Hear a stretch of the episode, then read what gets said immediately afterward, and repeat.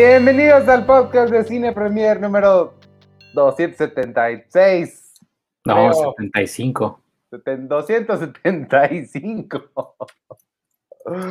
Perdónenme, no revisé como siempre. Yo soy Iván Morales y hoy me acompaña un cuadrito que está vestido igual que yo. Sí, Checoche. ¿Cómo te llamas, cuadrito? Aquí Checoche. Y un saludo a todos los que están aquí. Diego Sánchez, Omar Robles y Manolo Lozano. Son los primeritos en llegar. ¿Cómo estás? ¿Cómo ha estado tu semana? ¿Cómo va todo? Bien, bien, pues este fui a, bueno, eh, sí, tuve la oportunidad de ver una película que luego vamos a hablar de ella más al rato. Y Pues, aproveché, igual, ¿no? pa- Sí, claro. Ahí está la aproveché para, ju- para jugar el videojuego. Si hay un videojuego de Nomadland, pues van a saber si sí o no.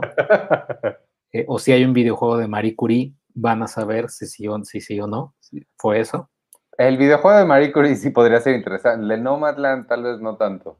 El de, el de Nomadland puede ser así, tal cual manejas en tu camioneta. O sea, puede ser un Red Dead Redemption, pero súper básico. Es decir, manejas la camioneta y, y ya.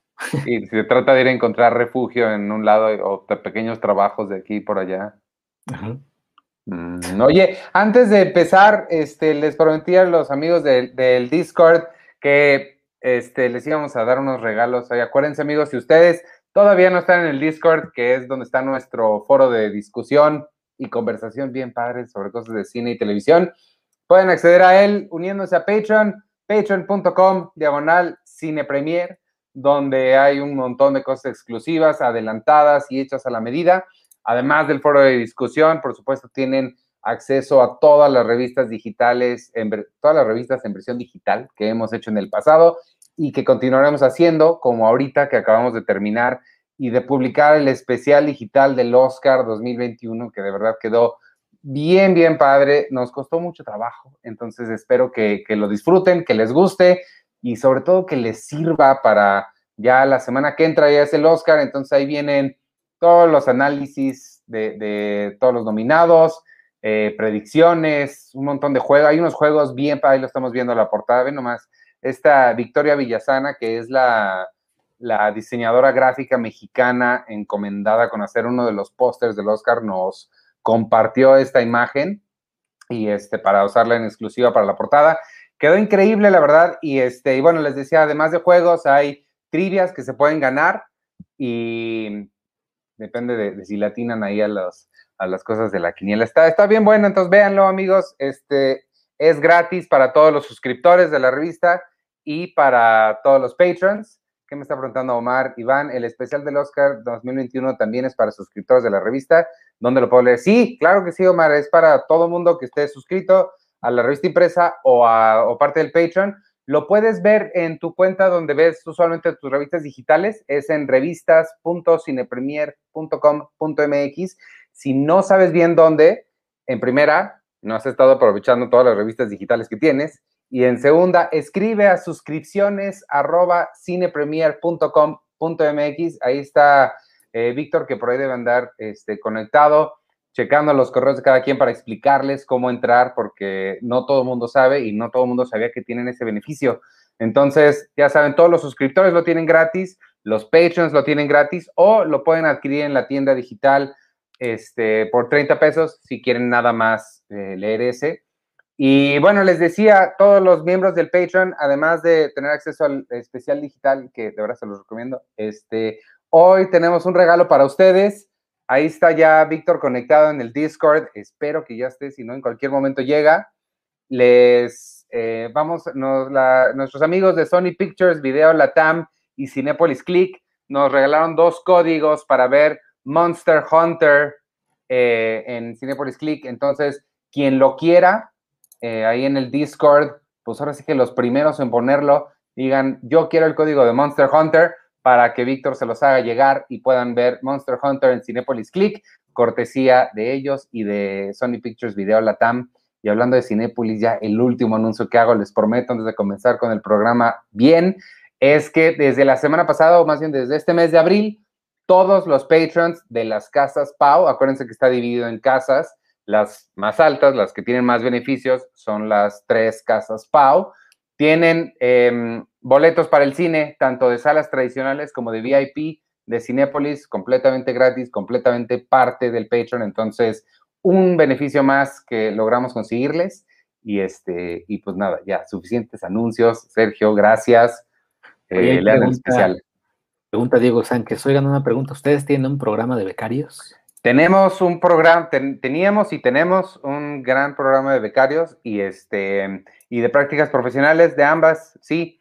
Diego, ahorita eh, ya están llenas todas las posiciones. Son eh, nuestro increíble equipo de redactores a quienes ustedes pueden conocer si se meten ahí el histórico del YouTube. Sergio tuvo una conversación bien padre con ellos el día del podcastón. Este, ahí los pueden conocer. Eh, sí, ahorita, Diego, no tenemos espacio, no tenemos gente ya están ocupados todos los espacios, pero en algún momento se liberarán. Y para conseguir información de eso, pues puedes mandar un correo ahí a buzón arroba cinepremier.com.mx. Mira, ahí está diciendo Rodrigo Martínez, ya me llegaron los boletos. Estoy viendo si los aprovecho para ir a ver Nomadland o The Father. Pues de, las dos podemos, podemos hablar. Ya, vámonos con el programa. ¿Con, qué pues quieres empezar? Porque tenemos poquito tiempo, Sergio. ¿Eso es un videojuego? Sí, el videojuego de Nomadland. Ahí donde, donde, donde Francis McDormand debe de ir, ahí va como esta iglesia a, este, a, dar, a dar la ropa que tiene y ya de ahí toma camino para, para, pues para el camino del nómada. Tengo este Seinfeld al rato y ahora sí no he visto el programa, entonces. Pero, pero pues sí, si quieres Nomadland primero. No, pero ¿qué es eso? En serio, ¿qué? Sí, es, ah. no, es un... Es este, no, es Grand Theft Auto, Grand Theft Auto 5, creo. Ah. Es el 5. Que deberías de jugarlo, ¿sabes? Si te gustó, si te gustó Red Dead Redemption, deberías de jugar el, el, Grand Theft Auto. Sí, es el que siempre me has dicho y nomás no, no me animo, es que no lo, no lo tengo. Ya, Víctor me prestó un montón de juegos también, Assassin's Creed, este, ¿cuál otro? Y no, nomás no, el Ghost of Tsushima tampoco me encantó, es que nada es como Red Dead. Este de, de Grand Theft Auto puede ser porque es de los mismos, ¿no? Siempre me has dicho que es de los mismos Rockstar. Es de Rockstar, ajá. Yo el que, yo el que me, compré, pero me compré porque era, fue una mega ultra promoción de Xbox y no me está pagando Xbox, debería de pagarme.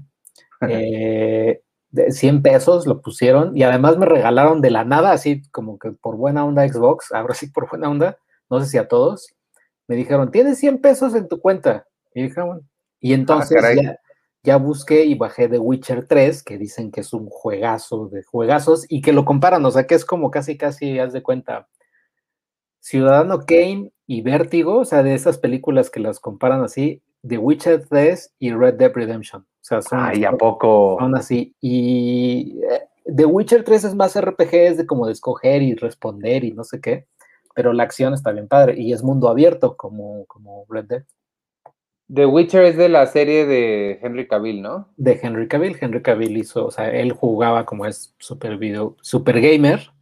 Eh, pues por eso eh, le, emocionó tanto The Witcher y ser este hombre. Pues juégalo y me dices. Sí, sí, te voy a decir. Y tú juegas pues también los que te prestó Víctor, se, escuchan buenos. y, pero ahora sí, vamos a dónde está. Aquí está, ahora sí. Ya después de que Francis McDormand deja la ropa, ahora sí ya, ya la tenemos aquí. Se estrena esta semana Nomadland. Yo la vi en, Toronto, la vi ya hace, hace un buen rato.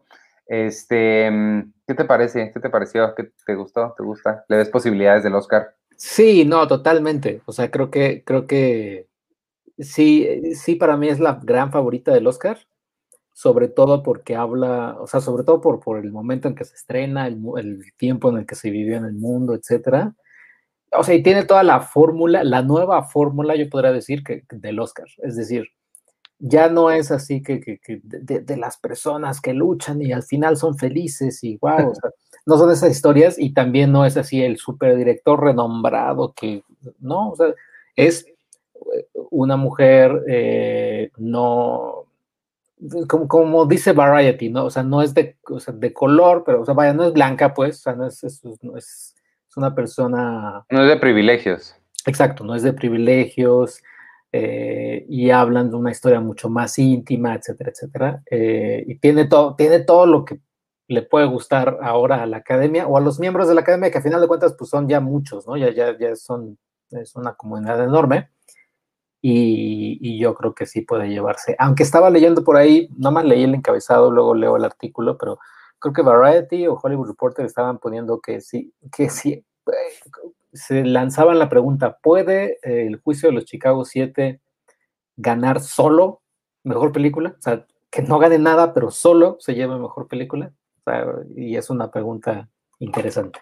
Yo, yo justo estaba pensando eso ahorita mientras decías que esta es la, gran favorita y sí, varios nos están comentando que sí es la favorita y es lo que he visto, pero no sé por qué a mí me late que va a ganar el Oscar el juicio de los siete de Chicago. Eh, creo que el de los, el que haya ganado el ensamble de los SAG, creo que es un gran, o sea, ahora, Nomadland no era elegible para el SAG, entonces ahí es la competencia un poco desigual, pero sí, no sé, siento que, ese es un gran predictor y este, a mí me late que Chicago se lo podría, se lo podría ganar, pero sí sería interesante lo que dices, que fuera el único que ganara.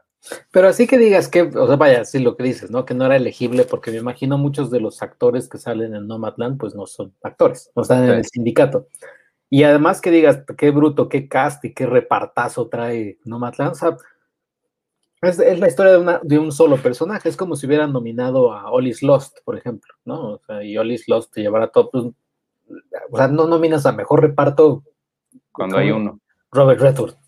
Sí, eso, es, cierto. Pues, eh, mira, para quien, va, déjame hacer un resumen rapidísimo. Para quien no sepa, Nomadland es eh, casi, es, la historia de una mujer que, pues es eso, es nómada y vas siguiéndola por sus diferentes trabajos que tiene y en las diferentes comunidades de nómadas a las que se va acercando. Te habla de un estilo de vida muy alejado de, es curioso porque te hablan de un estilo de vida alejado del capitalismo, pero que al mismo tiempo está ahí o están en esa posición por el capitalismo. Y tiene, no es una crítica tan abierta al, capitalismo, pero sí está por ahí este, ciertos guiños ¿no? a, esta, a esta crítica. Este, es muy pausada, el ritmo no es particularmente acelerado. Sí puede resultar cansada para ciertas personas. Creo que no es una película muy accesible y ese creo que podría ser, si tiene un, una barrera para el Oscar, creo que esa podría ser la mayor, que sí, no me parece una película particularmente accesible para el público en general. Sí creo que debes tener cierto ojo medio entrenado para, para este tipo de películas más, más pausadas. Y ahí es donde creo que Chicago 7 podría ganar, que, que sí es mucho más explosiva, ¿no? Mucho más histriónica. No tiene, Nomadland no tiene estos momentos.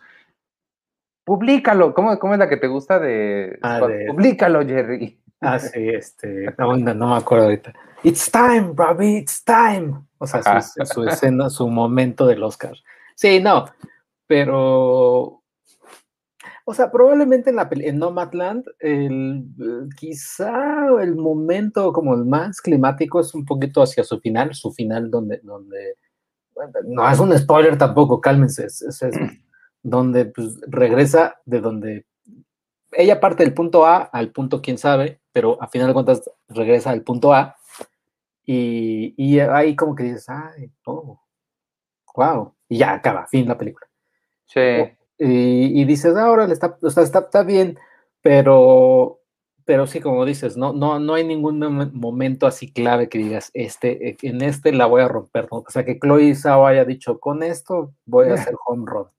No, es una película eh, que de, más que de trama, es una película de sensaciones, creo, de, sentimientos y de atmósferas.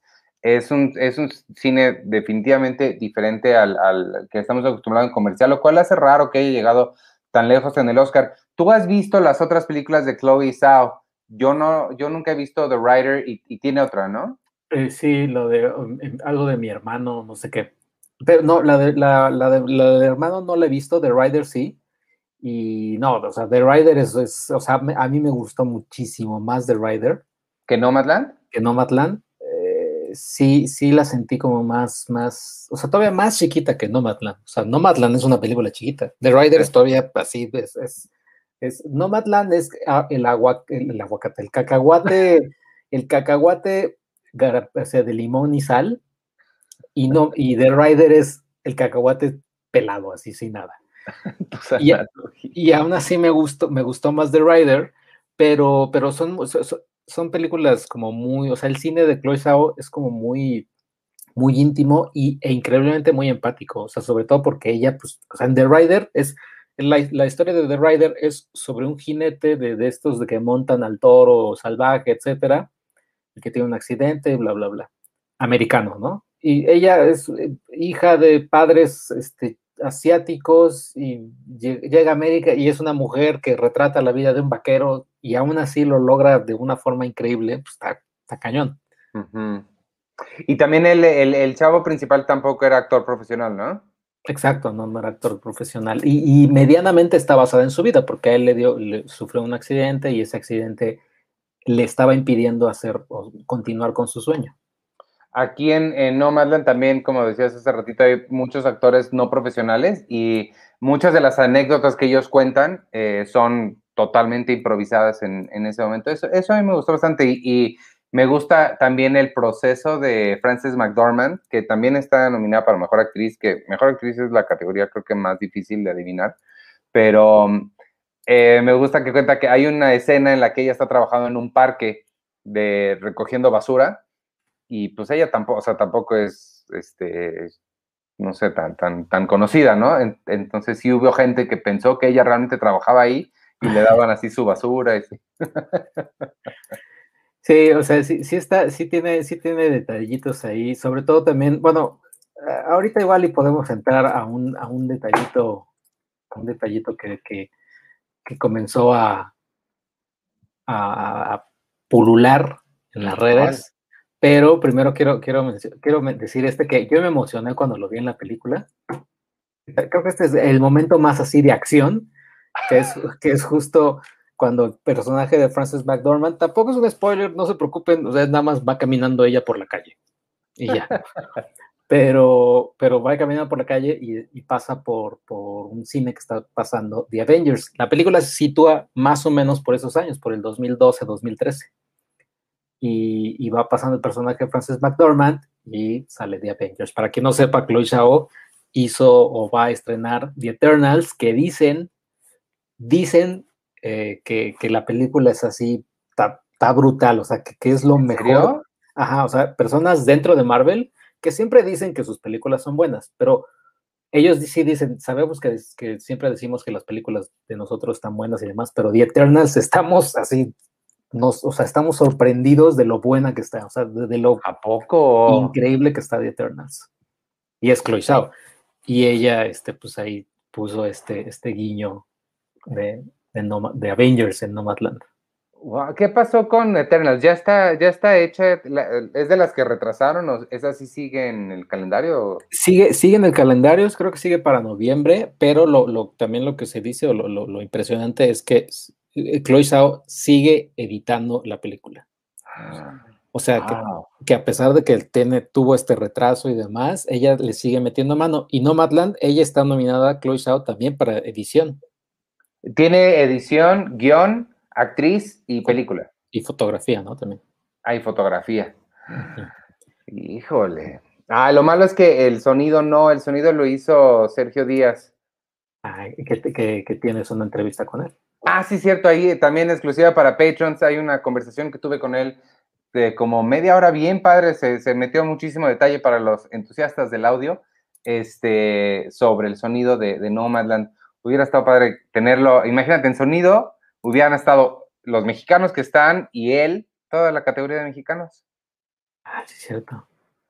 Sí, pero sí, también es otro cantado, ¿no? El de el del sonido. O sea, el, de, o sea, el Oscar a mejor sonido está muy cantado.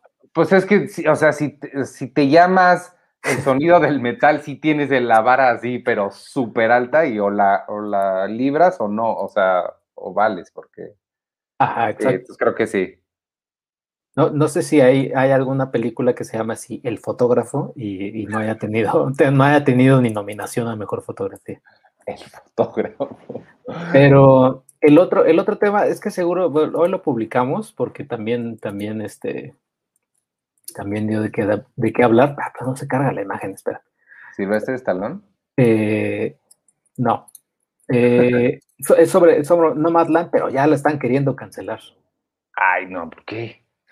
Porque tampoco es spoiler, amigos. ella inicia, ella, ella forma parte, o sea, Frances McDormand al inicio de la película, ella forma parte de un programa que tiene Amazon, este gran conglomerado de Jeff Bezos. Gracias por explicar lo que es Amazon. pero aquí no sé.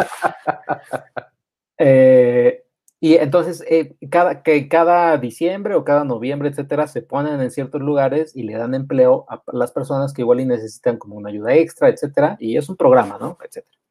Frances McDormand se mete ahí, ella trabaja ahí y demás. Fin. O sea, termina el programa, se van, vámonos. Y para muchos están diciendo, la crítica es de que Chloe Zhao debió de ser más incisiva y crítica hacia el sistema de Amazon y hacia, las, hacia lo precario que es Amazon con los empleados de ahí. O sea, o sea, sí, o sea, está bien, pero también es otra película. O sea, ya sí, sí, sí cálmate tantito. Sí, creo que es lo que, lo que decíamos hace rato, la, crítica social o, política que hace Nomadland, que, que sí la hay, pero la tienes que buscar, o sea, no es algo explícito como eh, como, como Judas y el, y Mesías Negro o, el Juicio de los Siete de Chicago. Sí, es una crítica que está muy por abajo. Este es uno de varios niveles que, que toca la película. Porque vista por encimita es una película sobre, sobre la soledad, sobre empatía, sobre buscar un hogar, sobre lo que significa el hogar. Pero sí, definitivamente yo sí estoy de acuerdo contigo. No, no creo que una crítica abierta a las prácticas eh, corporativas de Amazon venga mucho al caso. Creo que sí hubiera como desentonado mucho, porque no es una película de mensaje, no es una película que, que, le interese pararse en su podio y darnos una lección, ¿no? Es como más lo que decías, de empatía. Sí, y además también es, es, es, es Chloe es decir, ella, ella ha dicho que, que, el western también es como uno de sus géneros favoritos, etcétera. The Rider claramente es un western y Nomadland hasta en cierto punto viene a ser un poco western. Y, y el caso de que esté Amazon, o sea, lo del western, quitas una cosa, la pones por, o sea, en lugar de que se llamara Amazon, que se llamara gifts.com o lo que sea, puede trabajar en donde sea y pues ya, o sea, vaya, si hubiera quitado ese, ese como esa lupa de, crítica de, oh, hubieras mencionado algo de Amazon. Ella hubiera, dicho, ella hubiera puesto cualquier tienda y se la inventa y ya, no pasa nada. Sí, sí, no, creo que, creo que es totalmente, sí, eh, no, muy, muy fuera de lugar ese que, alguien esperara que hiciera una, porque además siento que no, o sea, alguien que esté esperando eso de esta película no lo está entendiendo, o sea, y, y, es el caso de cuando ves una película queriendo que sea algo que no es. Pues, y además también sería un poquito este, incongruente cuando Chloe Zhao está trabajando también con la corporación más grande del mundo del entretenimiento. O sea, también, o sea. está padre la película. Véanla, amigos, si quieren. Si les gusta este, este tipo de cine pausado, tranquilo, que no es de emociones, este, de emociones fuertes y, y tienen empatía, eh, veanla, está, está muy padre, vale, vale mucho, mucho la pena. Y pues es también parte de lo que hay que ver ahorita para los, para el Oscar. Para el Oscar, que ya es en dos semanas, ¿no? Sí. El próximo domingo, que hay que ver qué hacemos, porque no hemos. Ah, ah, que por cierto, hablando de qué hacemos, ahorita antes de que pasemos de tema, este, ya definimos el podcast exclusivo para patrons, que no lo mencioné ahorita que, que hablé del, del Patreon. Este, va a ser sobre películas que marcaron nuestra infancia y lo vamos a hacer el próximo jueves a las 6 de la tarde antes de este. Entonces, para los miembros de Patreon, ahí está el, podcast exclusivo. ¿Con cuál nos vamos ahora? Está, pues. Ahora sí, este es otro videojuego. Ah, cierto. El, el, Mortal Kombat. ¿Tú lo jugaste? Eh, sí, pero nunca me han gustado. Eh, sí, sí he jugado estos juegos, pero los de peleas nunca me han gustado. Y, en general, donde no se mueven, o sea, me gustan los juegos que te vas a lugares, en el mismo escenario que nada más no, no nunca, ha ah, sido, nunca ha sido lo mío. O sea, el, el, 2D, ¿no? Eh, no, no, no, incluso, o sea, Mario me gustaba, pero Mario te ibas, aunque sea a la, derecha, pero en el mismo escenario, nada más dos personas haciendo algo, o sea, los de tenis, por ejemplo, no, nunca me han gustado Me gusta ir a visitar cosas, aunque sean en 2D. pues sí, ahí está. Yo sí, a, mí me gustó, a mí me gustó el, videojuego, o sea, lo, lo, jugaba y todo, y sí me considero fan, como hasta el 3, ya después me perdí y ya después regresé, la mitología creció enorme y, pues ya, pero también vi la película, la película de 1995, no sé si tú la viste. Sí, sí la vi, pero no me acuerdo, la vi cuando salió, pero no me acuerdo nada. ¿Cuándo, ¿Cuántos juegos de Mortal Kombat hay, sabes? Hay, hasta ahora hay Mortal Kombat 11, pero hay, hay spin-offs y demás ah. para Game Boy y no sé qué. O sea, han de haber unos 20 videojuegos más o menos de Mortal Kombat y películas. Hay de live action hay tres, de animadas creo que hay otras dos. Hay animadas? Ajá. ¿Y las animadas son animadas normales o es animación como el videojuego? Porque... Ah, no, es animada normal. Es animada tipo, tipo, como las hace Warner, la última fue de Scorpion Revenge o algo así. Ah, como las de Batman. Como las de Batman, exactamente. Y ya sabes, violencia también y todo, ¿no? Estaría padre que fueran así en 8 bits y todo. Pues ah, seguro salen, bueno, seguro van a salir en Space Jam, porque, bueno, tú no has visto el tráiler, pero en el tráiler salen como todas las propiedades intelectuales de Warner Brothers. Ah, eh, seguro salen también en, en, Lego, seguro salen en la de Lego Ninja o algo así. En Lego, sí. Y, en Ready Player One creo que también sí sale, creo que salen dos personajes. No me acuerdo. Y esta es la del 95 con Christopher Lambert. Eh, Christopher, Lambert, ¿no? Es Highlander. Sí, sí. Y, ya, la película era buena, o sea, a mí me gustaba, la volví a ver hace poquitito, o sea, hace un par de días, y sí está, o sea, vaya, sí hay unas cosas que sí están bien malitas, o sea, que sí están bien chapitas. O sea, las actuaciones en, en, general sí son muy malas. Christopher Lambert es el único que medio se salva, pero, pero pues también él, ¿no? Pero lo, lo, padre, lo padre de esa película eran los, o sea, para mí, esa, cuando yo vi esa película, eh, lo que más me sorprendió fueron, fueron los efectos visuales, o sea, porque ya este, era... Es la vieja. Esta es la vieja. Ok. O sea, y este es Scorpion y, sal, saca así su, su, su, su, ganchito o lo que sea. Aguijón. Aguijón. Ajá, claro, porque es un escorpión. Saca el aguijón y, lo tiraba, o sea, pero eran efectos, ya era el 95, es decir, Jurassic Park tenía apenas un año y estaban apenas empezando a jugar con efectos por computadora y yo cuando lo vi dije, órale, sí está bien padre porque pues es Sub-Zero y Scorpion. Y, ya, pero en general la película, la película, pues, o sea, creo que es de las pocas adaptaciones como en los 90 de, películas de videojuego que eran, que eran buenas. O sea, que, que sí, que sí, después a la larga el público como que le agarró cariño. Y algo que también me gustó, que, eso es algo que sí de plano hizo esta película, el protagonista era asiático. Ah, ah claro. Este, o sea, y no se fueron, y era el eran los 90, bien podían haber metido a Brendan Fraser o a quien sea. o a quien sea, y no, o sea, metieron a, este, a este hombre, no recuerdo su nombre, pero, pero era completamente asiático y una película de estudio grande. También hubo eh, Street Fighter. Pero ese era Jean-Claude Van Damme. Y ese era con Raúl Julia, ¿no? Ah, también. Y Raúl Julia. O sea, la única, sí, asiática era Chun-Li. Y creo que ni, ni Ken ni Ryu eran, eran asiáticos. O sea, eran. Sí, pues pero ya después ya llegamos aquí a, finalmente a Mortal Kombat 2021. ¿Y ese es el mismo personaje? Ese, ese, es Scorpion, ajá, el mismo personaje, obviamente ya está, ya, ya lo plantean aquí de una forma distinta. O sea, ya, ya tiene otro, otro, otro origen y demás. Se ve muy similar. Sí, lo, que me gustó de la original también, de la, de la Mortal Kombat del 95, era que los diseños eran muy, o sea, muy, muy apegados a lo que era el videojuego en ese entonces. Y estos diseños ahora de Mortal Kombat 21 eh, también están muy apegados a lo que es el videojuego ahora. Y este es Sub-Zero. ¿Y tiene, tiene, tiene trama o nada más son peleas? O sea, es un, como un torneo que tienen que ganar.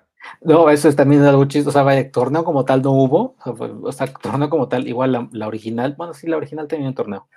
Pero eh, de lo que se trata, para quien quiera saber, no hay mucho. Este, es este, cada, se hacen torneos para que, lo, para que el, hay tres reinos, el reino de la tierra, el, Out, Outland, algo así, y, otro que no recuerdo. Bueno, el punto es de que eh, el, máximo, o sea, la Tierra ha perdido nueve veces y si se, si se la ganan otra, una vez más, el, villano, que es Shao Tsung, eh, si la gana, o sea, si gana esta por una décima vez, pues ya va a poder tener el control de la Tierra y va, a hacer con ella lo que quiera y bla, bla, bla. Entonces, hay unos, hay unos guerreros que van a defender en, el torneo de Mortal Kombat. Y ya. Esa es la trama, básicamente, de Mortal Kombat. O sea, por, la, por el control de la Tierra, tal cual. Ajá, por el control de la Tierra, tal cual. Eh, lo que hicieron aquí en Mortal Kombat, en esta nueva, es que pusieron a un nuevo personaje que se llama Cole Young, este personaje, que él no está en los videojuegos ni nada, pero él sirve como de hilo conductor para, para todo el público que no está familiarizado con el, con el videojuego. Que no sé si hacía falta, porque es como si metes a. En Harry Potter metes a un nuevo personaje para todos aquellos que no sepan del universo de Harry Potter. Para que explique. Ajá. Eh, es como, eh, pero fuera de eso, o sea, él está bien, pero fuera de eso, lo, principal, lo que todo el mundo quiere ver en Mortal Kombat pues, son las peleas, son las batallas y demás, y eso lo hace muy bien la película. O sea, sí, sí, es, sí van a salir eh, satisfechos los fans. Se supongo que tiene como referencias al cine de Kung Fu y así. Exacto, sí, tiene, tiene referencias al a, cine Kung Fu, que por cierto, bueno, lo hablamos de ella, vi vi las cuatro horas de Kill Bill, Kill Bill Bloody Vengeance o algo así se llama la película. The Whole Bloody Affair. The Whole Bloody Affair, qué, qué peliculón, ¿eh? Qué bruto. Pero, a ver, no, espérate, espérate. ¿Cómo? Que, cómo? ¿Qué hiciste? o pues sea, ¿viste la 1 y la 2 seguidas? O, no, no, no. Hay una, hay una versión que puedes soñar, que solamente la puedes soñar. Esta sí, la, esta sí se tiene que decir. Solamente la puedes ver así, porque no hay una versión oficial. Las únicas versiones oficiales, Tarantino la, proyectó una vez en, su teatro, en el Beverly Cinema, creo que dos semanas, agotadas las funciones naturalmente. En Cannes también obviamente las pasaron, la primera vez que la pasaron fue esa versión y ya, no, no existe un Blu-ray oficial, nada. En Amazon lleva muchísimos años así, The Whole Bloody Affair, para preordenarlo, o como que dice próximamente, pero nunca ha salido. Pero entonces, o sea, lo que tú viste, ¿un fan editó bajo las instrucciones de él o cómo? Eh, un fan las, la, editó, se llama este, este, esta persona que las edita, se llama Dr. Bernstein, algo así, buscan su blogspot, porque está en blogspot. Eh, él la, editó con todo lo que decían los fans de los que la vieron en Beverly Cinema, o sea, las escenas que había, los cortes, la música, etcétera. Él la hizo y hay una escena, o sea, las pocas escenas extra, creo que agarró de un DVD de Francia que tenía esa escena borrada, bla, bla, bla, las fue juntando y ya hizo Hot Blood Affair. La, la otra, el otro cambio significativo, según yo, es que la sección en blanco y negro, que está en blanco y negro porque los sensores se asustaron, está a color. Exactamente, está a color. Aquí no, ¿sí? ¿Cómo? No, aquí está también a color, o sea, todo. ¿Cómo consiguió eso? es que esa, esa partecita es de un Blu-ray japonés. ¡Wow! No, pues quiero ver más esa que Mortal Kombat. No, pero está buena, está buena Mortal Kombat. Lo pregunta Noemín que hay fatalities. Sí, hay fatalities. O sea, que esto es lo padre de Mortal Kombat. ¿Tú te acuerdas de que en Mortal Kombat había fatalities, no? Sí, sí, que había, yo el que recuerdo era que metía la mano como en la espalda y le sacaba la, la espina dorsal a uno, algo así. ajá. Pues eh, eso también hay en Mortal Kombat, pero lo que no hay en Mortal Kombat, y sí me hubiera gustado, pero habría salido completa y absolutamente de, del, pues de la norma de la película, era, no sé si te acuerdas, hay friendships. En Mortal Kombat hay friendships, o sea, Mortal Kombat sacó Fatalities, ¿no? El, primero y el segundo. Creo que a partir de Mortal Kombat 3 o Mortal Kombat 2 sacaron Friendship porque era el público así de, ay, no, es que es muy violento este videojuego. Y entonces dijeron ellos, ah, bueno, pues ahora les vamos a poner friendships. Y así, si no, si no querías hacer un fatality, podías hacer un friendship. Y era, y era una forma de, de, no matar a tu, a tu oponente, nada más hacer algo, hacer algo chistoso. Aquí déjate en otro. O sea, en lugar de matarse, ¿se contentaban? Ah, Bueno, no se contentaban, nada más él bailaba, o hay otros que le regalabas algo, este, cualquier, cualquier tontería, ¿no? Eh, ¿Eso es real? Sí, sí, sí, o sea, se, llama, se llaman friendships, pero los mejores de todos, los mejores, son estos, deja que te los pongo, hay tres entonces, fatalities, friendships y babalities. Que el babality convertías a tu oponente en un bebé. Y, ya, y entonces eran, eran exactamente, o sea, son, son, son estúpidos, o sea, son, son tontos porque no, no, hacías a tu oponente, o sea, no le hacías un friendship ni un fatality, sino le hacías un Y pueden, pueden, buscar los babalities en YouTube o los friendships en YouTube. Y, pues ahí está, ¿no? O sea, tú le hacías el, el. Esto no lo tiene la película. No, bueno. que, a mí me habría encantado que si le hubiera tenido un Babality o un Fatality, digo, un Friendship. Nunca había escuchado, no, no, nunca había escuchado eso, está increíble eso. y lo hicieron como en burla a la gente que se quejaba por la violencia. Exactamente, ¿no? Y, pues este, y ya, o sea, sí fue como, como, ahí está, para que no, no se quejen y demás. Eso no tiene la película, pero lo que sí tiene naturalmente son los fatalities y son, son muy violentos pero lo que menciono en, mi, crítica es que, o sea, tienen, tienen estas partes, ¿no? Donde dicen fatality o, Luke Cage wins o, flawless victory cuando ganabas, ¿no? Ajá. Y en la película sí lo dicen, pero pues está como muy a la fuerza. O sea, ¿Pero quién lo dice? Pues, lo, o sea, hay un personaje que, hace un, un, fatality, haz de cuenta, y cuando gana, así, se voltea a, no a la cámara, pero como al al aire, dice flawless victory.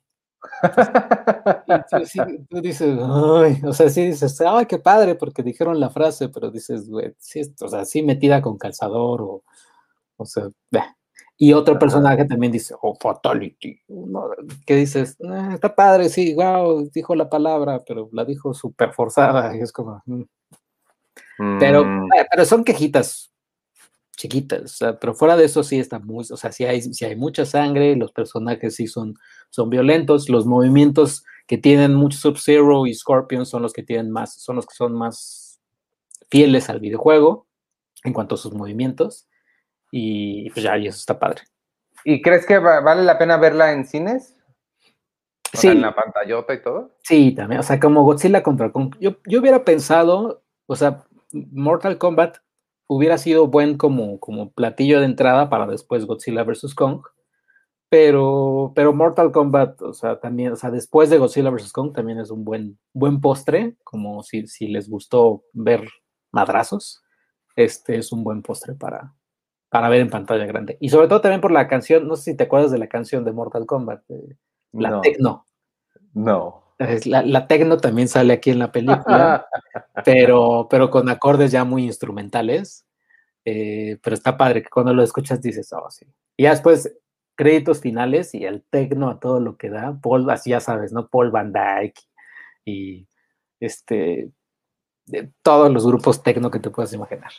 Wow, pues no la vendes nada mal, ¿eh? Sí, no está bien, ¿sabes? creo que también lo que necesitamos.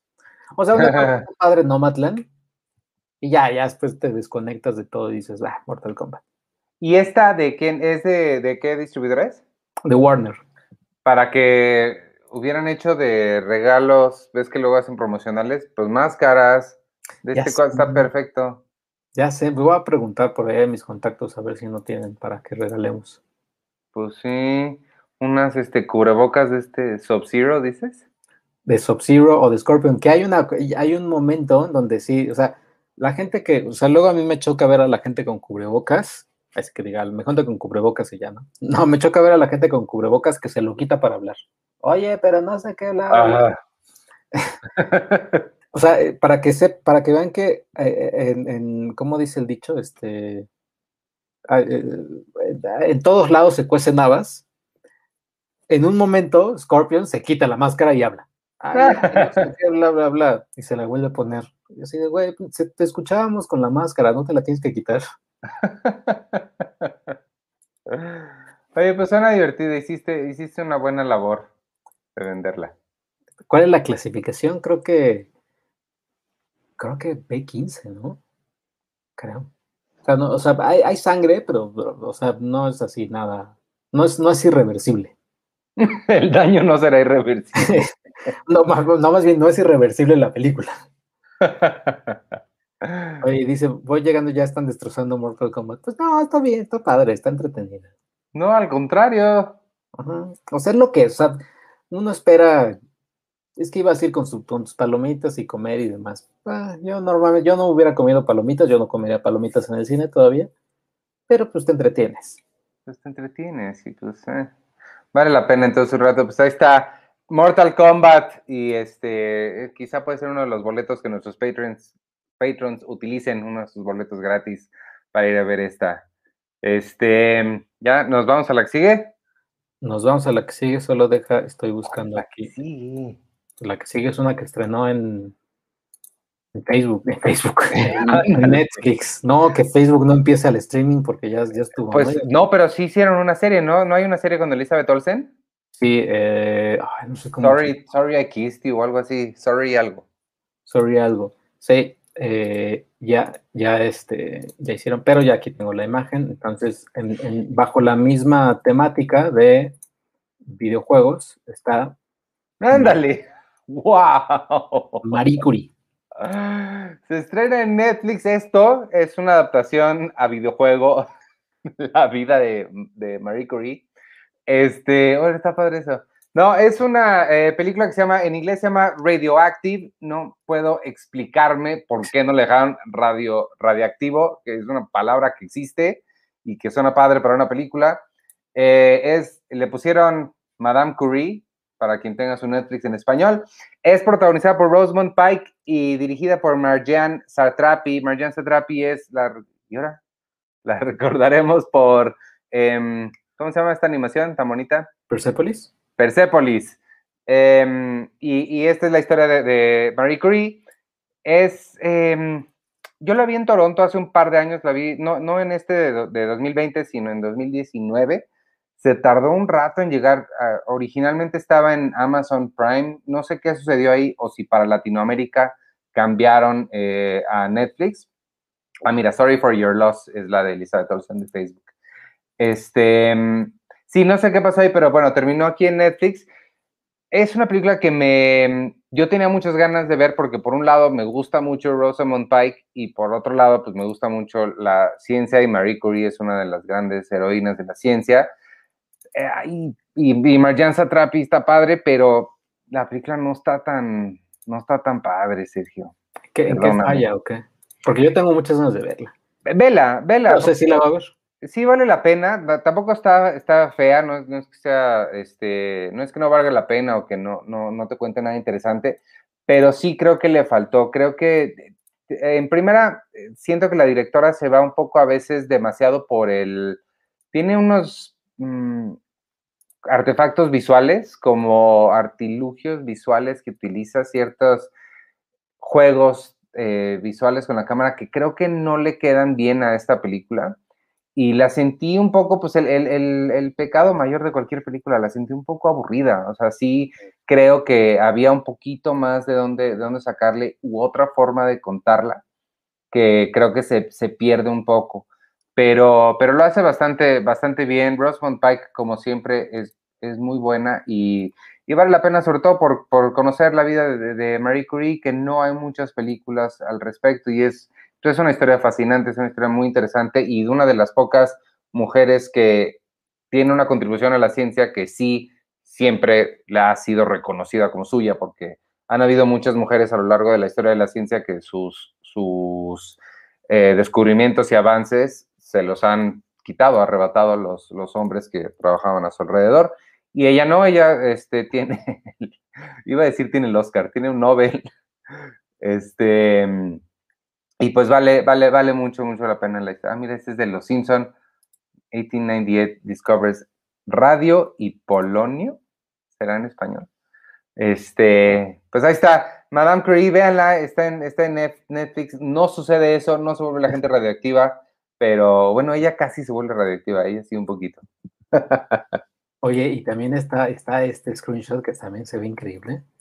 Esos son Tesla y Newton. Tesla y Newton. Y hubo aquí personas que decían aquí, ese videojuego estaba padre. No sé si se referían a Mortal Kombat o a este. ¿De dónde está sacando eso? pues nada más estoy buscando así de, Marie Curie Video Game.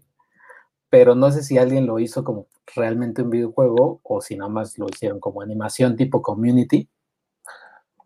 Que estoy viendo community, me, estoy aventando la primera temporada, que ya regresó a Netflix, estaba en Prime eh, y ahora ya regresó a Netflix. ¿Ahí está en Netflix? Yo la vi el año pasado. ahorita yo estoy volviendo a ver Mad Men. Voy en el 5 de la primera temporada. Está increíble Mad Men quiero hacer algo con eso, pero no sé qué. Pero, y viste que ya van a hacer película de Community, ya dijo Yvette Nicole Brown que sí. Sí, sí, sí, sí, es, sí me emociona y como ella dijo, ¿no? O sea, ya, todo lo queremos hacer, así que ya está, o sea, la mitad ya está hecho, o sea, ya, la mitad del camino ya está, o sea, que la quieran hacer, pues es este, otra cosa. Y lo ruso también. Me, me gustó, me gusta que en los créditos de, de Community, al principio aparece así, Dan Harmon and Russo Brothers, o presenta, o sea, ya en los créditos finales, ¿no? Pues, pero está padre que, ves el nombre de los rusos y dices, órale, lo que, lo que iban a hacer estos, estos chavos. Cherry. Cherry, por ejemplo. Cherry nunca la. Ah, no, sí, Cherry la hablamos, ¿no? Sí. Ah. Sí, sí la comentamos. Oye, también este. No, el primero de Marie Curie era un juego Flash y escogía científicos. Ah, mira uno de esos juegos para perder el tiempo entre clases. Ah, pues lo voy a buscar, sí suena padre. Para perder el tiempo entre, entre textos. Ahí está. ¿Qué, ibas a decir? Este, no, pues seguí porque ya nos queda poco tiempo y quiero, quiero también mencionar, este, ya, ¿tú viste The Father, el padre? Sí. Ya la vi. Está bien buena, no manches. Ahora, y ahora la, la pregunta, la pregunta ahora que sí o sea, los BAFTA no son, no son, no son un referente en los Oscars, pero, eh, pero los BAFTA le dieron el Oscar, le dieron el BAFTA a, Jack Nicholson, a Jack Nicholson, ¿qué me pasa con los nombres? A, Anthony Hopkins sobre Wesley Snipes, ah, no, ese, sí, sobre Chadwick Boseman. Y, o sea, y en parte sí, o sea, es que sí, o sea, sí, o sea, lo que hace Anthony Hopkins es... no manches, está pero increíble. O sea, a mí sí yo lamenté mucho, o sea, bueno, por un lado lamento es que se haya muerto Chadwick Boseman, por supuesto, pero, pero es lamentable que este año es cuando, o sea, esta era la oportunidad de Anthony Hopkins, no, no, está muy cañón. O sea, yo había, yo había escuchado comentarios de que no lo habíamos visto tan bien desde el silencio de los inocentes y yo dije, ay, cálmense, no vieron Meet Joe Black, pero, este, pero no, sí, está, o sea, yo creo que sí, yo desde, creo que sí es su mejor actuación desde El Silencio de los Inocentes y fácilmente se debería llevar el Oscar, pero sí creo que la nostalgia de Chadwick se lo va a llevar. También vi Marraine's Black Bottom, que se llama La Madre del Blues en español. No mm. me encantó, es así. ¿La viste? No. No, no, no la veas. Está, o sea, está bien, pero es como que, ay, o sea, no la necesito en mi vida. Es muy claramente una obra. Y, y Chadwick está bien, está padre, pero no, es que este Ah, Marainis, la estaba confundiendo con una, con una que iba a estrenar Diamond Films, pero ya no estrenó. Este, pero sí, Marainis sí, sí la vi. Sí, no, o sea, lo que, lo que hace. Pero ahora, o sea, ¿crees que haya no, es que también se van a meter, se meterían en, una bronquísima si, si por azares del destino así. Hay un capítulo de Los Simpson donde no votan, donde Bart se somete a votaciones contra Ned, contra Martin, y los amigos de Bart no votan porque se confían, ¿no? Entonces puede, no sé si algo pase así en el Oscar, así como de el actor que, ay, ya todos van a votar por Chadwick, yo le doy mi voto a Anthony. O sea, y que pase eso, que a final de cuentas pase eso, creo que se meterían más en una broncota porque se meterían en la bronca de, claro, o sea, de claro, la academia es este, no, no, eh, se murió Hitler, pues un blanco, claro, dénselo. Se murió Chadwick, como es negro, no se lo van a, no se lo dieron, claro, o sea, como que digo, o sea, como encontrarle camisa, camisa once varas o tres piezas de gato, como se llame. Sí. O sea, a mí me encantaría que, que Anthony Hopkins se lo llevara, porque pues, es que lo que hizo está tan... Está muy... Yo no sé si se metería... Es que creo que lo, que hace Anthony Hopkins es tan impresionante que no, no, estoy tan seguro de que se metieran en esa controversia que sí vería si fuera cualquier, cualquier otro, pero, Y, la, otra cosa que me sorprendió mucho de la película, yo he, he, visto, hemos todos visto muchas películas de Alzheimer y de demencia senil. Yo al menos nunca había visto una, y, estas son las ideas geniales cuando te hacen decir cómo a nadie se le había ocurrido esto antes. Yo nunca había visto una desde la perspectiva de la persona que lo sufre, porque siempre vemos a las hijas y vemos al papá todo confundido y que no las reconoce y todo, pero nunca los cineastas nos han puesto en la posición de estar igual de confundidos. las personas entran, son otras, no sabes en qué tiempo estás. Tú como, como espectador estás igual de confundido que él y, yo por lo menos entiendes esa eh, confusión y esa frustración de, ah, es que, me habías dicho que la realidad era una y ahora es otra. No, sí me pareció fantástica, fantástica. Sí, no, yo creo que este también, ¿no? Como dices, sí, ninguna película nos había metido sobre el Alzheimer y demás, ninguna película nos había metido en, en, los, en los zapatos de, de, quien lo está sufriendo y está cañón. Y creo que una persona que, espero que ya la haya visto, que sí se ha de haber emocionado así brutal, es Christopher Nolan. Así yo creo que cuando, cuando le estaba viendo, sí estaba así como de, híjole, esta, esta película era como para mí dentro de 15 años, ya cuando hubiera preferido hacer un drama chiquitito, este, sí, Christopher Nolan sí es así como de no manches lo del tiempo y el, escenario y no, o sea, estaba, yo creo que estaba rayadísimo, ¿no? Sí, el jugueteo con los tiempos está increíble, porque está confuso pero no molesto, que eso es lo que a mí no me encantó de Tenet, que está confuso pero sí me lo sentí confuso a propósito, como con ganas de molestar y, el padre no, o sea, creo que está confusa con, una intencionalidad muy, eh, muy fuerte y creo que, no, sí, sí, me, me, encantó la película. Yo quiero volver a ver Tenet porque, o sea, Inception también, bueno, a diferencia de Tenet, cuando salí de ver Inception por primera vez, había partes de mí que no le entendían, pero le gustó mucho. Ajá. Y Tenet, había partes de mí que no le entendían, que era casi toda la película, bueno, no toda la película, pero sí pero me gustó un poquito menos que Inception. Pero sí, o sea, igual y, igual y Tenet se disfrute más con el tiempo, que a lo que voy y quiero regresar es a, a, Kill Bill, que, o sea, viéndola, viéndola ya este, en un todo, y a pesar de que ya pasó, pasó mucho tiempo, eh, ha envejecido o envejeció de una forma así, así brutal, o sea, maravillosa. O sea, está, está como los vinos, como dicen.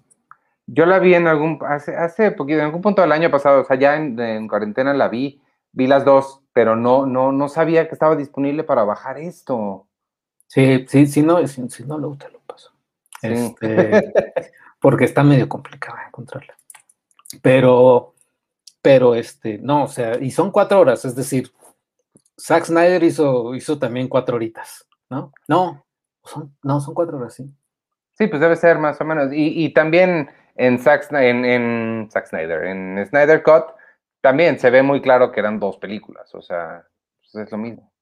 Sí, y, sobre todo también la parte, o sea, ya hacia el final, con, con el speech, sobre todo que siempre me gustó el de Superman, el de, David Carradine, que dice que él es fan de Superman, porque Superman, él siempre, este, pues, su, su, su alter ego era Clark Kent, o sea, pero todos los diálogos que, hizo Tarantino para Kill Bill son, son, se envejecieron de una forma así brutal. Todas, ¿eh? ves que yo hace poco vi también, bueno, el año pasado vi todas, pero hace unas semanas acabo de ver, este, ¿cuál es la que La de, ay, Django, este, Django sin cadenas, que era la que me faltaba volver a ver, y está increíble, todas, o sea, creo que sí, o sea, en los últimos 12 meses he visto todas las películas de Tarantino y siguen funcionando todas perfectas. Deberíamos hacer un especial de Tarantino mejor. ¿Sabes cuál yo no he visto? Y, nada más la vi una vez. O sea, la, la vi una vez y dije, ah, está padre, me gustó, pero... Eh. Jackie Brown. No. Este... Que mira, Jackie Brown creo que también la he visto una vez y hace mucho. No, este... Death Proof. Ay, Death Proof es de las que más me gustan. Y Tarantino dice que Death Proof no, o sea, que, que él, eh, dice que Death Proof no está tan contento con, con, con Death Proof. ¿En serio? Pero, pero la quiero volver a ver porque he escuchado, como tú dices, que, a muchos les encanta Death Proof. A mí me encanta, a mí es de, de, las nueve, es yo creo que mi tercera favorita, después de Kill Billy y Bastardo sin Gloria. Yo creo. Y a mí, es que con Tarantino a mí lo que me pasa es de que la primera vez que la veo digo, ah, está bien, y todo el mundo alocado, y en Bastardo sin Gloria, creo que la vi, no, no sé si decir me gustó, o sea, la vi y dije, ah, eh. ¿En serio? Y pero ya después la volví a ver y dije, no manches, luego la volví a ver y dije, no, está, este güey es de otro planeta, Kill Bill lo mismo, este, Django igual, Hateful Eight. Hateful Eight intenté ver la serie de Netflix, porque para quien no sepa, Netflix en Estados Unidos la dividió en series porque es más larga. ¿No aquí también está? Ah, ¿está en serie también en, México? ¿Yo la vi aquí? No. ¿No? ¿No la vi aquí? No, pues, no sé. No, tienes razón, no. La vi, de hecho la vi, sí, no, ya me acordé. La vi en Los Ángeles cuando fui al set de, Hollywood. Ah. Sí. Pues, no, pues, lo siento. Pero yo sí, yo quiero ver Dead Proof. Creo que no está en ninguna plataforma. Creo que la tengo. La tengo en DVD, en Blu-ray. La voy a ver. Porque, pero vi más Planet Terror. Planet Terror ya no me gusta tanto. Está padre, pero esa sí yo no la he vuelto a ver. Tengo ganas de volver a ver esa y Robert Rodríguez, que siempre me ha llamado la atención, Sin City y este... ¿Y cuál otra quería ver? Eh, una vez en México, había una vez en México. Mm. Ah, ya. Y vi una, vi una alfombra roja de, Tarantino, bueno, que en, una película, creo que era Django, y le preguntaron, ¿cuál es tu película favorita de este año? Y él dice, él contesta, es, es, es bien chistoso que me pregunten eso porque cada, cada que hago una película, me preguntan, me hacen esa pregunta. Y es, y cada año que como hago una película es el año donde menos veo películas, por lo que me es complicado, me es complicado responderte. Ya dijo Mad Max, fue en el 2015. Dijo que Mad Max. Sí, pero seguro, conociéndolo, su, este es el año que menos películas vi, de todos son el triple de lo que ve la, podemos ver los demás, igual que Edgar Wright, que has visto la cantidad de cosas que ven ahí en su Instagram. Cada semana pone 15 películas que vio. Y, y Bong Joon-ho, lo que supe, lo, que apenas me enteré, es que él a las 5 de la mañana se para y ve una película. Yo intenté hacer eso al principio de la cuarentena, no sé si te acuerdas, a las 6. No, no por él, yo no sabía que él lo hacía, pero yo no duré porque sí me sigo levantando a esa hora, pero ya me pongo a hacer cosas. Sí, o sea, sí, sí, creo que yo también llegué a hacerlo, o sea, creo que eventualmente muchos lo hemos llegado a hacer, lo llegamos a hacer, pero pues no, porque a veces luego hasta te sigues durmiendo. Pues sí. Voy a intentar. Sí, sí siento que tengo que ver más películas. Oye, nada más para cerrar que. Oye, sí, hombre. Esta chingadera. Que me dio un montón de coraje. Edgar Wright, no sé si leíste que postearon en Los Angeles Times o New York Times, varios directores y actores se pronunciaron al respecto. Sí, cerró el ArcLight en, y el Cinerama Dome en, en, Los Ángeles, que quien no, nunca haya tenido oportunidad de ir o sepa lo que es el ArcLight, es uno de los mejores cines, yo creo que del mundo. Es, es el cine en donde los cineastas van a probar sus películas, tal cual, así, ahí, ahí es el mejor lugar para ver este, películas porque muchas veces fueron calibradas por los cineastas mismos y el Cinerama Dome lo han visto en, un montón de películas. En, había una vez en Hollywood que acabamos de hablar de ella. Este, es, un, es, un, es un recinto clásico de, de, Los Ángeles.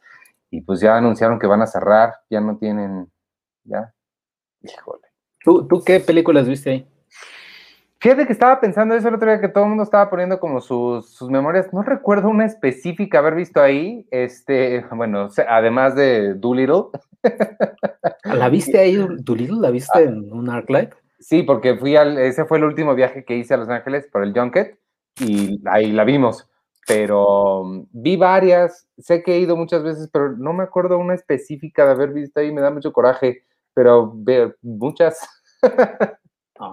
sí, muchas. A mí me hubiera gustado ver muchas, porque vi nada más tres. ¿Cuáles? Vi, la primera que vi fue eh, Swiss Army Man. Ajá. De Daniels, que, ya no han hecho nada y ya, ya quiero que hagan algo de Daniels. Eh, la segunda fue Phantom Thread, que esa fue en 70 milímetros. Wow. Y la última fue The Farewell, eh, eh, la, última, en 2019. Y, ya, para quien no sepa también, o sea, para también Dark Light, lo que mencionaban algunos, era como, era como entrar a un aeropuerto, o sea, e, e, viajabas ahora sí que a otro lado, ¿no? Mm. Los que te atendían ahí eran personas también que amaban el cine y además entrabas y, ya, ¿no? Y había un empleado del Light llegaba y decía, buenas tardes. Eh, el día de hoy van a ver, pues el día de hoy van a ver Swiss Army Man de, de Daniels. La película tiene una duración de una hora 45 minutos y está hablada en inglés, bla, bla, bla. Eh, le recordamos, no usen su celular, etcétera, etcétera. Y al final, eso era a veces, ¿no? En, mi, en mi, caso sí pasó. Y al final, eh, no, no, pero en mi caso me decían, al, final hay, un, hay una entrevista con los directores, les vamos a proyectar una entrevista exclusiva con los directores y bla, bla. A veces, a veces era, y al final aquí está este, Ryan Johnson, o al final aquí está Edgar Wright. Y, y ya no, y acababa y sí, y no te dejaban pasar si tu película ya había empezado, ya no, ya no te dejaban pasar. O sea, era, era una curaduría de todo, de toda la experiencia cinematográfica, eso era Arclight. Sí, yo por eso vi, vi varias películas ahí porque, y, y, es, o sea, sí era bastante caro, era todo, sí, de por sí el cine en Estados Unidos es caro, ahí era todavía más caro, pero siempre, no me importaba, siempre que, que iba a Los Ángeles a, los sets o entrevistas, siempre me hacía tiempo para ir ahí porque sí era una, una experiencia increíble. Pero, no, no, me acuerdo de ninguno en específico, pero, oye, pero Phantom Thread en 70 milímetros está muy cañón. Sí, no, está, o sea, sí fue una cosa así de, no, no, no, o sea. Con razón te gustó tanto. Y era la segunda vez que la, que la, que la veía Phantom Thread. Pero y, algo también, muchos dicen, oigan, pero pues, si tanto se quejan estos directores, o Ryan Johnson, que tiene 100 millones de dólares ya, o ¿por qué, no la compran? La bronca aquí es que es, o sea, es el ArcLight es una cadena de cines, es decir, hay, había en Pasadena, había en Chicago, había en todos lados, y pues, o sea, creo que Edgar Wright o, James Gunn, no, no, sé quién puso, es creo que Edgar Wright puso, o sea, yo no soy, yo no soy empresario, o sea, yo soy director, o sea, yo no, o sea, por la misma razón yo no produzco mis películas, o sea, es como pues, alguien más me las produce. O sea, el entrar yo a ese negocio es, pues, es, un mundo, o sea, no, no, no, claro. No, podemos hacerlo. Es como si, la comparación es muy tonta, ¿no? Es como si el, el Sanborns de los azulejos lo cerraran y todo el mundo, ay, pero el Sanborns de los azulejos, sí, güey, pero pues, hay, un buen de Sanborns, así eh, Arclight era igual, o sea, hay un buen de Arclight, no solo era el de este. Sí, no había pensado que, es una cadena, tienes razón. Y, lo más doloroso ahora, que también me imagino tú lo hiciste, es que a, una cuadra de este ArcLight estaba Amiba Records. Esa era, sí, esa, esa zona de, Sunset Boulevard era increíble. Y era, era maravilloso porque te la podías pasar dos horas en Amiba, tres horas, te ibas a tu película, pensabas qué discos te ibas a comprar, regresabas y te los comprabas. O sea, sí, era, era, era, era era muy bonito. La verdad es que, y ya entiendo por qué todos los de Los Ángeles les dolió la noticia, porque es que no me imagino algo así aquí en la Ciudad de México, e, hubiera sido increíble. Pues sí, no. Pues qué lástima. Este, pues vámonos, porque ya tengo que irme a ver Seinfeld. Eh, me quedé con, en el tintero, nada más, déjame mencionar rapidísimo, un documental que vi sobre arte en Netflix que se llama Made You Look, a True Story About Fake Art. Eh, lo quiero ver. No sé cómo esté en español, te hice ver, no sé. Se trata sobre una estafa maestra sobre arte, unas personas que vendieron arte falso de Rothko, de Jackson Pollock, de, em, eh, me parece que Kandinsky, Paul Klee, como todos, muchos de los em, de arte contemporáneo, eh, digo, de arte moderno, este, ahí está un Rothko, lo vendieron, creo que fueron como 80 millones de dólares a lo largo de 20 años y de repente se enteraron de que todos eran falsos y es toda la investigación y quién hizo qué y por qué y, quién dice que no hizo lo que hizo. Y este, está bien padre. Made You Look se llama, es un, es un documentalito que vi. Y, pues ya luego les platico de las otras que vi. Ahí están en mi, en mi letterbox, pero sí no quería dejar de pasar esta porque esta sí es la que más les recomiendo. Las otras son viejas y clásicos que después podemos hacer un show de viejos y clásicos que hemos visto. Este, ¿Tú alguna más que quieras añadir? Eh, no, no, creo que las que las que vi ya nada más. Y bueno, nada más, no sé si tú sigue viendo, porque el cuarto episodio, si es el cuarto de Falcon and the Winter Soldier, ya, ya cambió, o sea, sí, sí, acaba de decir, dices, no, no, no, wow, o sea, sí acabó. Sí, sí, sí. O sea. Nada más vi el primero. Ah, el primero está bien, el segundo dices, no. El tercero, lo más padre fue el baile de, de, Daniel Brühl. Y, eh, ah, hicieron un meme, ¿no? Así, eh, y era con el de Community, con el capítulo de Community donde, de, de las dimensiones, Ajá. donde llega así este Abed con, no, este Troy con la pizza y ya llegué y todo se está quemando así, ¿no? El, el, tercer episodio es todo lindo y el cuarto episodio es todo, ya todo se está quemando y es, es el nuevo Capitán América, ya perdió la cabeza. Ah, caray. Este, sí, está, está, está bueno, está bueno. Y Invincible, ahí, ahí sí, también está bueno. Sí. Y, pues nada, creo que no sé qué se estrene, además de cines en, en, streaming, pero pues. Y, vean una serie nueva que encontré que se llama Mad Men, está en Prime está bien bueno. Este, pues vámonos entonces, Sergio. Recordarles nada más, eh, métanse a patreon.com diagonal cine premier, donde se pueden escoger su casa y recibir muchísimas cosas exclusivas, adelantadas y hechas para ustedes. Entre esas cosas son boletos para el cine gratis cada mes, eh, el especial digital del Oscar que hicimos, por supuesto, un montón de trivias y regalos y cursos. Ahorita Todavía quedan algunos lugares para el taller de apreciación cinematográfica de Hugo Lara. Eh, si se inscriben al Patreon y se meten en alguna de las casas Pau, pueden entrar al taller de apreciación cinematográfica.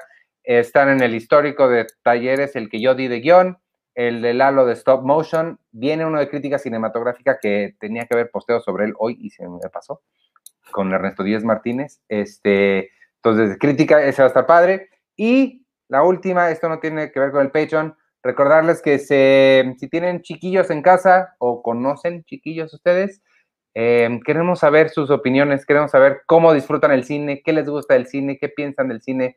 Métanse ahí en nuestras redes y en el sitio. Ahí pueden encontrar la liga luego, luego de mm, el concurso de escrituras de cine para niños. Si tienen entre 5 y 13 años, es un proyecto bien padre para el Día del Niño en el que vamos a publicar queremos lo que escriban los niños, no lo que ustedes crean que van a creer sus niños, sino queremos literal la hojita escrita a mano del niño o una voice note. Este, mándenos eso y nada, vámonos. Yo soy Iván Morales y me pueden seguir en arroba Iván Morales y en todas las redes sociales de Cine Premier, arroba Cine Premier con la E al final. Gracias por vernos, por escucharnos y nos vemos al rato en Seinfeld y este y adiós. Yo soy eh, arroba chocoche, pues ya saben, si, si salen, pues cuídense, usen cubrebocas y demás. Este, hay, ya hay gente vacunada, pero sigan, sigan cuidándose la gente vacunada y aún así y los no vacunados. Recuerden, es, es vacuna, no cura. Así que pues, ahí está. Eso rima. Y ya nos estamos viendo el, el martes, porque el, el, martes pasado no, no hice clasificación pendiente porque me invitaron a, a Cinematempo. Y, y, ya, pero ya nos vemos el, el, martes en clasificación pendiente y el jueves que tenemos una invitada, ¿no? No sé si mencionaron. Ah, sí, bueno, el jueves es el podcast exclusivo para patrons sobre nuestras películas que marcaron la infancia a las seis. A las 7 es el, el, podcast normal y este va, eh, es de este, ay, no me acuerdo cómo se llama la película de Mariana Zunillo, ¿cómo se llama? Eh, ay. Todo lo invisible. Todo lo invisible. Yo, era algo de ver. Todo lo invisible y va a estar con nosotros Mariana Chenillo para platicar de la película.